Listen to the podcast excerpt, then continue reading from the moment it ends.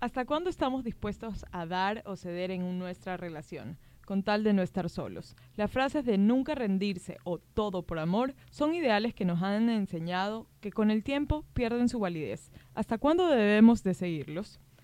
Al tener una relación desgastada en la que ya no estés presente, siempre hay dos opciones, sostener o soltar.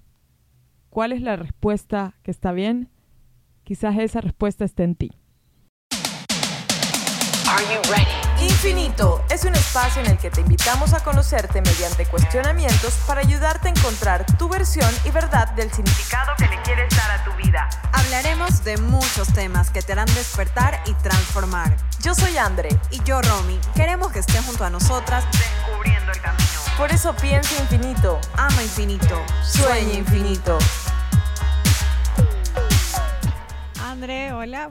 ¿Cómo estás? Hola, qué lindo, qué lindo volver. Qué lindo volver y qué lindo tenerte eh, de nuevo aquí juntitos para hablar este tema que nos trae muchos, muchas discusiones, muchas tardes, muchas horas de café y hasta que al fin lo hemos podido traer acá al podcast a compartirlos con las chicas y chicos que nos escuchan. Sí, hemos conversado creo que muchísimo de este tema y, y siempre le damos la vuelta y creo que, que, todas las personas que nos escuchan y que están interesados en estos temas también de seguro eh, se han planteado eh, esta situación de cuándo soltar o hasta cuándo sostener. Eh, yo lo, lo, que primero como que quiero aclarar y, y para yo tener claro también en mí misma es que para poder soltar algo, primero lo tuviste que haber sostenido. O sea, el, el, soltar no significa no intentarlo, que muchas uh -huh. veces lo confundimos con no intentar. Eh, el poder soltar implica eh, el dejar ir eso que alguna vez tú sostuviste, eso por lo que tú alguna vez luchaste, por, por lo que alguna vez tú uh -huh. sacrificaste algunas cosas y es ahí donde, donde tú tienes que hacer como esta, poner en una balanza eh, todas las cosas positivas y negativas y de allí ver si realmente esta relación, que puede ser de pareja, que puede ser de amistad, laboral, uh -huh. eh, que tanto me está favoreciendo a mí como persona. Digamos que está esta pareja en la cual quizás tiene mucho tiempo o poco tiempo y mm, le cuesta mantener estas negociaciones o, un acuerdo, porque relacionarse, tener una pareja o un amigo es de llegar a un acuerdo con el que estás de acuerdo o con los que no, o estableces como esos límites que muchas parejas no lo hablan y que simplemente va generando esta consecuencia como un dominó de todo lo que va causando hasta que realmente un día explota, dice, ya no soporto más de esto. Entonces ahí te lleva a preguntarte, que es lo que tú decías, estoy en esa relación, y ya ese problema, sostengo, aguanto, trato de sostener, trato de que se solucione, mm, quizás no hay comunicación y ya hay algún momento que me dices, a ver, si me daña o no me daña, lo soporto o no lo soporto, y cuándo realmente tengo esa señal de poder soltar. Ya es como, y también esa, cuando ya tengo esa señal, de seguro te preguntas, ¿es una buena decisión la que estoy tomando? Porque ya no hay vuelta atrás. Sí, justamente lo que conversábamos el otro día y yo creo que primero tenemos que irnos un poquito más atrás y revisar eh, como nuestra historia, uh -huh. todo lo que hemos venido aprendiendo, todos estos ideales de amor que, que hemos venido adquiriendo desde que somos chiquititos, Total. desde que en nuestro, en nuestro contexto latino, que hemos venido viendo las novelas, las películas de Disney, eh, eh, todo, todo, todo lo que, lo que implica haber nacido en este país, en este continente, que es muy, muy romántico. El, uh -huh. eh, se ha como romantizado muchas cosas, que, que, el amor y el sufrimiento, y después de, de, tanto sufrir viene la felicidad. Entonces, eso, aunque, aunque parezca chistoso, en realidad nos influye muchísimo en lo, en lo particular. A mí, yo crecí con eso y yo sí tengo y tiendo a creer que el amor es difícil. Uh -huh. O sea, entonces yo parto desde ahí, como yo desde pequeña aprendí en algún momento de mi vida, uh -huh. tal vez de ver eh, a mi madre que se divorció, tal vez de ver tantas novelas, tal vez de, de, todo, de todo mi entorno, para mí sí tiene que ver mucho el amor con sufrimiento. Yo lo he podido ya descifrar y he podido ya como darme cuenta que ese es tal vez mi patrón porque uh -huh. yo voy a terapia y lo trabajo, claro. pero hace muchos años atrás, cuando tuve una relación de siete años, después tuve una relación de cinco años, yo no había trabajado en mí uh -huh. y yo, eh, para mí el amor era sufrimiento y por eso es que mis dos relaciones eran relaciones de mucho eh, sufrimiento. O sea, a mí me hacían sentir como, como mal. No fueron relaciones totalmente plenas y en paz. Y, y retomando el por, el por qué, es, es, definitivamente primero tenemos que ver eso, nuestro entorno, la idealización que tenemos del amor, para después ver cuáles son nuestros límites y qué es lo que realmente nos hace bien, porque muchas veces nos dejamos llevar porque yo me quiero casar, porque yo vi que esa es la felicidad, porque yo sé que en todo lo que yo conozco, en toda mi historia, eh, está bien sufrir, está bien llorar y aguantar, porque ese es el amor, así es el amor. Entonces tenemos que saber primero qué es el amor para nosotros, para de ahí partir y saber cuáles son los límites que yo como persona, como Romina, tengo para ser feliz y, y vivir una vida en paz. Nuestros ideales en nuestro subconsciente han marcado algo como el príncipe que nos va a rescatar, eh, la, la, esposa que no puede divorciarse, es la presión social de que si yo me caso tengo que estar todo el tiempo bajo un, un, una condición siempre, porque mis límites del amor no van a ser tus límites ni los límites de muchas personas las que nos están escuchando, porque tiene que ver con tu background, tiene que ver con tu crianza, tiene que ver con tu concepto de amor. Si tú habías ligado que el amor era sufrimiento y que el amor era sacrificio, era porque quizás todos esos ejemplos de amor o lo que viste en los colegios o tú con tus amigas, dijiste, si él la ama, ¿por qué la hace llorar? Ya, es porque si él la ama, ¿por qué ella está sufriendo cuando el amor debe ser bonito? Y otro de los significados de amor que, que, que yo recuerdo que nos han inculcado, que yo lo tengo como que súper presente, que, que no sé dónde me lo decían, que era el amor todo lo puede y el amor solo es dar, dar, dar. Sí, en un tema cristiano y de religión está bien, el amor es dar, pero en pareja el amor es dar y recibir si tú das amor y das tiempo y das atención, tienes que recibir lo mismo. Te lo mereces. Exacto, tienes que recibir lo mismo. No vas a dar, dar, dar y la otra persona no va a dar. Entonces no hay un círculo, no hay como, una, como un feedback de eso. Todo depende de ti, de lo que a ti te dé felicidad y de lo que a ti te dé paz. Pero justamente cuando quisimos abordar este tema fue porque estábamos conversando y a mí me ha pasado mucho ya desde hace algún tiempo que mi opción como lo que más paz me da o lo que más tranquila me deja es soltar. Entonces yo me he preguntado ya muchas veces, eh, no sé si estoy haciendo lo correcto, tal vez me falta como luchar un poquito más o tal vez me falta ceder un poco más porque ya van como tres relaciones fallidas en donde yo prefiero, o sea, como mi organismo, mi salud mental, mi paz mental, eh, prefiere dejar ahí la relación. y, y, sí me cuestioné muchas veces, eh, comencé a, pensar que, que, sí, tal vez la culpable soy yo. Obviamente tengo siempre parte de la culpa en una relación, las dos personas son responsables de lo que pase, pero ya analizándolo un poco más allá, eh, creo que siempre he tomado la decisión que más paz me ha dado. O sea, últimamente he tomado la decisión que más paz me da. Y, tal vez ha sido porque no ha llegado la persona ideal, pero sí me lo cuestioné en algún momento. Y es más, intenté y alargué ciertas relaciones porque yo decía, soy yo, soy yo la jodida, o sea, soy yo porque mis, mis, relaciones anteriores, las que duré mucho, siempre terminamos por mi culpa, yo era, yo era la culpable, yo era la que... Tú eras la que ponías los límites. Exacto, entonces era como, esta vez dije, ¿será que en serio soy yo?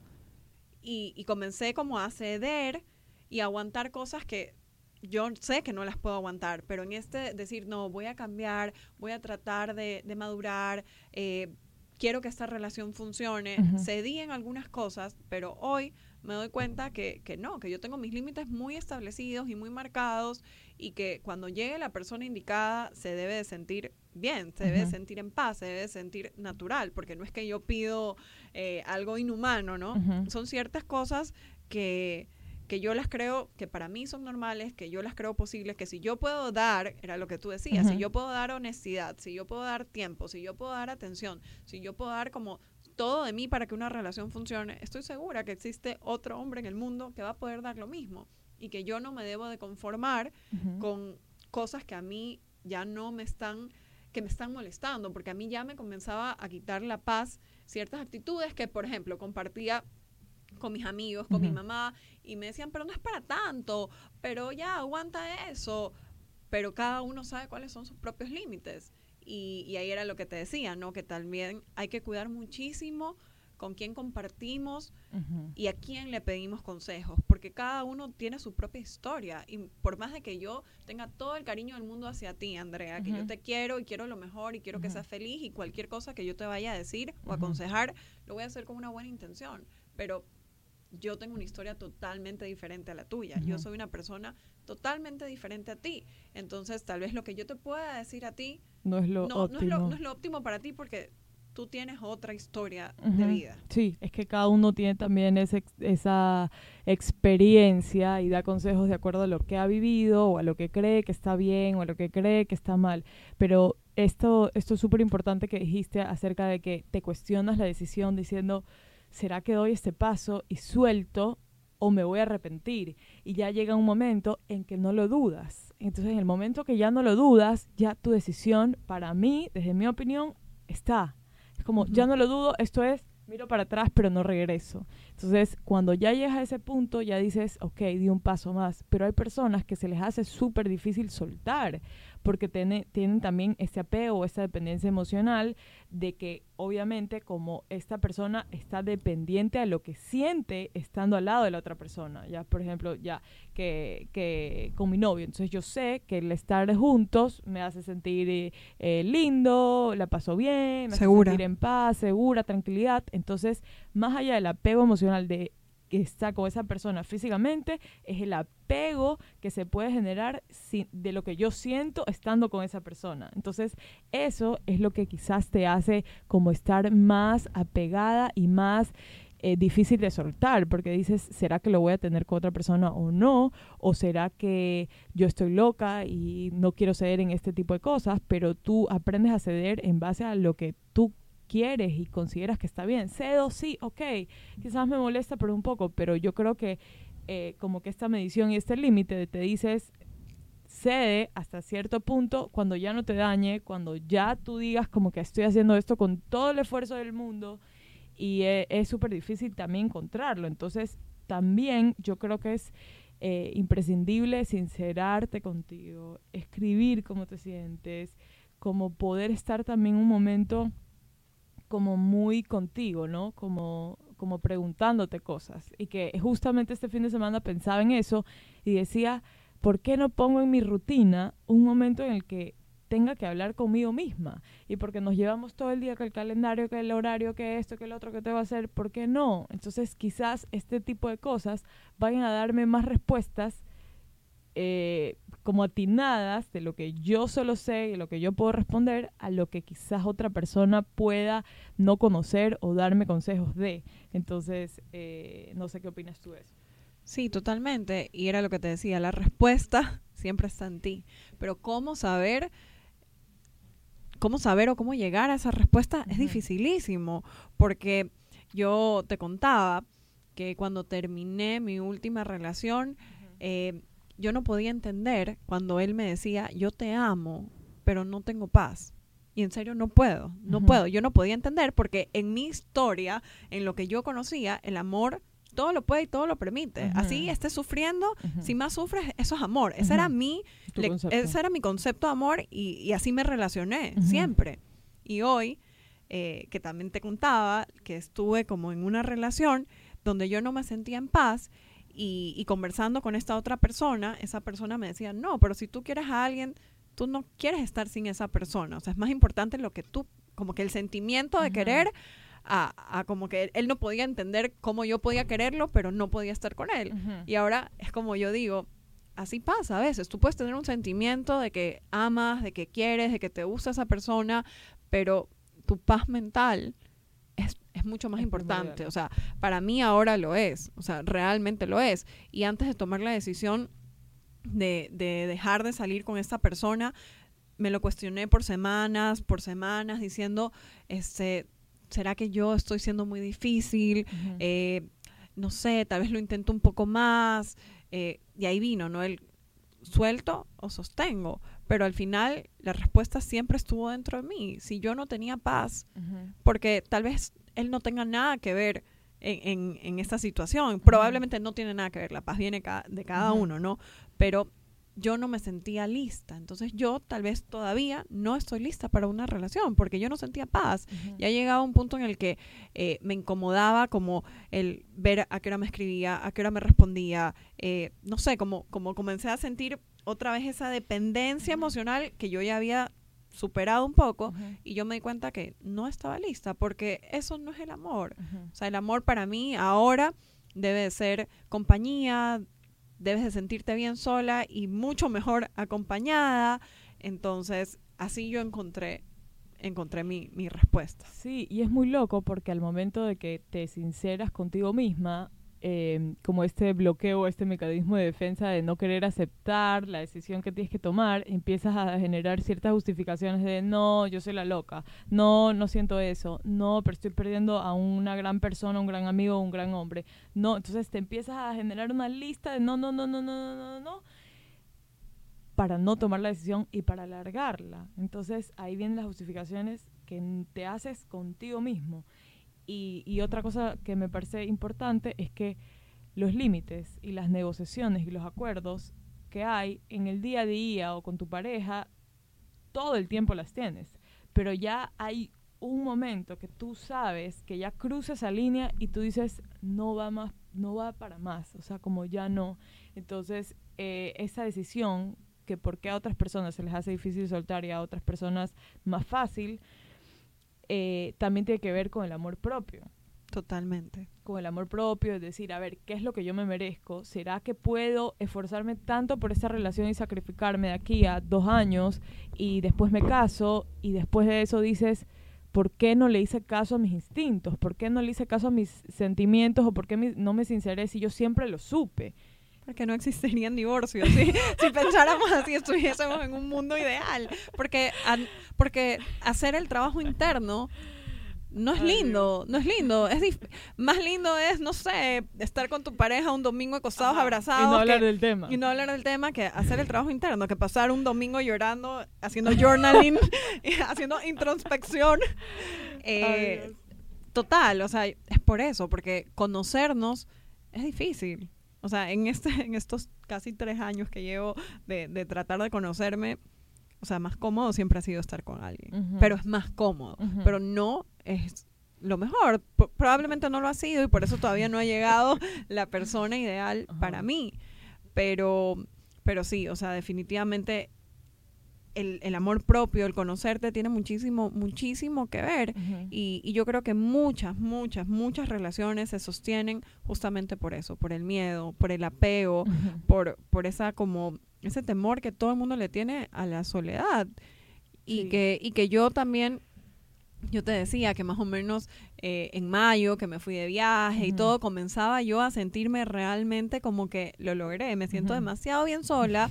Apareció alguien me relacioné con esa persona y fue divertido, la pasé bien, eh, como que me di cuenta que podía volver a gustarme a alguien ya en, ya como, como en serio, pero yo siento que todavía no estoy lista para una relación y me siento mejor sola. Y yo conversaba con él, porque soy una persona como muy honesta y me gusta ser muy de frente, y yo le decía, a ver, yo estoy súper bien sola, como que yo en serio no tengo ese apego emocional de que si él, él no está, ya no es nadie, no, y, y ya no está hoy y me puedo quedar tres, cuatro, cinco, seis meses sola, no, yo no, ya no tengo ese, ese miedo que tal vez el año pasado tenía de, de, quedarme sola. Pero me ha costado, me ha costado relaciones fallidas, me ha costado lágrimas, me ha costado plata porque he ido a terapia, me ha costado domingos de sentirme en serio como casi que con la sábana de ya no puedo más, en serio que llegue cualquiera. sí, ya que llegue cualquiera. Pero, pero yo estoy segura que todo ese trabajo que estoy haciendo... Eh, va a ser que encuentre la persona ideal para mí. Y además de que ya me siento bien sola y que mucha gente, y, y, sobre todo ya como a mi edad, yo tengo 29 años, ya nos acercamos a los 30, como la gente... Es que ya a esa edad muchas mujeres comienzan, tengo muchas amigas también que están solteras. Va a ser otro tema del podcast. Y comienza como que este, este miedo a quedarte sola que te hace sostener muchas veces relaciones que en serio ya no dan para más y que tú siempre lo sabes. O sea, en el momento, todas las relaciones, como tú decías, tienen peleas, pero en el momento en el que tú ya comienzas como a sufrir, como ya a, plantear en serio, ¿tengo que dejar ir o tengo que sostener? Yo creo que y ahí es como la red flag de tengo que dejarlo ir.